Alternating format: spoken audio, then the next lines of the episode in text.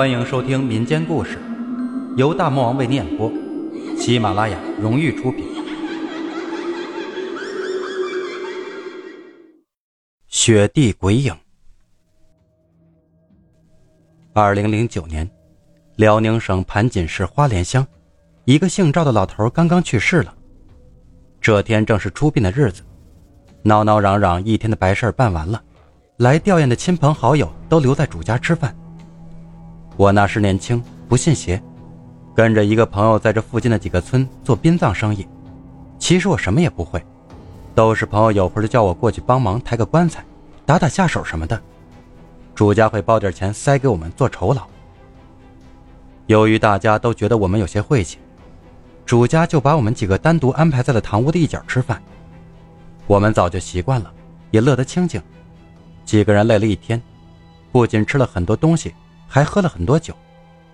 到吃完了从主家出来的时候，天已经很晚了。我们一伙一共四个人，有一个是本村直接回家了，其他两个一起回西面的石木村，只有我住在东面的永盛村。我跟他们打了招呼以后，就自己走上了回村的土路。那时候刚刚入冬，天气很冷。我走了一会儿，天空突然飘起了雪。在北方生活过的人都知道，下第一场雪的时候，天气是最差的，因为雪下来就化了，身体湿了就会更凉。我套上了衣服上的风帽，低着头拼命往家的方向一路小跑，可是雪越下越大，风吹着雪打在脸上，眼睛都睁不开。我低头跑了一阵，慢慢缓下了脚步，可抬头一看，发现路边的景色显得很陌生。并不是熟悉的回村的路，我顿时心里有些发慌。这下大雪的夜里，要是走迷了路，可要遭罪了。我四下转了几圈，也没有发现自己熟悉的路，反而是越走越迷糊。正在我着急的时候，突然发现前面的路上走着一个人，这可把我高兴坏了，连忙向那个人追去，想着打听一下回村的路。可是随着越追越近，我却发现那个人显得非常的奇怪。这大冷的天儿，那个人却穿的很少，仅仅是一件单薄的外套和一个军绿色的马甲。虽然觉得奇怪，但我也没有多想，跑到身后就叫住了他，问他知不知道长胜村怎么走。那人是一个四十多岁的中年人，居然说跟我同路，也去我们村，叫我跟他一起走就行了。这可让我喜出望外。就听从他的建议，跟着他一起往村子走。这样一来，不仅不会迷路，两个人说着话也不会无聊了。我和那个大哥并肩走了一阵，这雪是越下越大，慢慢的，路都看不清了。可是看到中年人没有一点迟疑，走得很坚定，我也就不再担心，一直跟着他往前走。可是又走了一段时间，我实在是觉得不对劲儿了。按照花莲村到我们村的距离，这么长时间我们早就该到了，而且这路越走越荒凉，越走越难走。可是那个男人对于我的疑问却一言不发，只顾低头让我跟着他不停的走。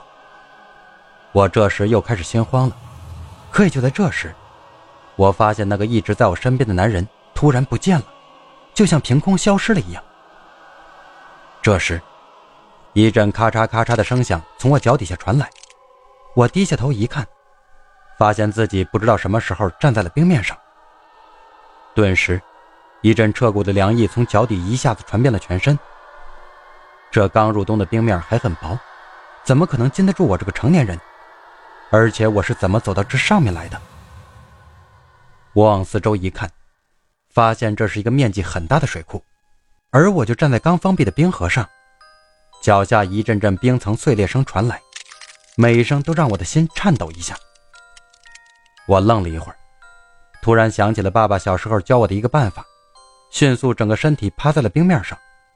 由于分散了压力，冰层的碎裂声慢慢少了起来。可是颤颤巍巍的冰面还是让我大气都不敢喘。就在我一动不动趴在冰面上的时候，我突然发现薄薄的冰层下面浮着一个黑影，那是一个人影。显然是淹死在了水库里，现在浮了上来，却被冰层挡住了，就那样隔着冰面和我脸对脸。我吓得连忙想撑起身体，冰面却马上传来一阵紧密的碎裂声。我连忙小心翼翼地稳住了身体，然后一点点夹着小心向后挪，心里十分的害怕，想快点离开那个尸体，可身体又不敢加大动作，那感觉我一辈子也忘不了。终于挪到岸边的时候，我慢慢的看清了那具冰面上的尸体，那是一个穿着军绿色马甲的中年男人。尸体被水泡了很久，有些腐烂，但是由于是冬天，却不是很厉害。可是看清楚后，我突然心里打了个激灵，这个人不就是刚才给我带路的人吗？我回到家后就病倒了，在床上躺了一个多月，不知道是那晚冻着了还是吓着了，也有可能像我妈说的是被什么缠上了。后来听说那具尸体被捞了上来。是个附近村喜欢钓鱼的人，不知怎么回事，淹死在了那个水库里。本集故事播讲完毕，订阅转发，下个故事更精彩。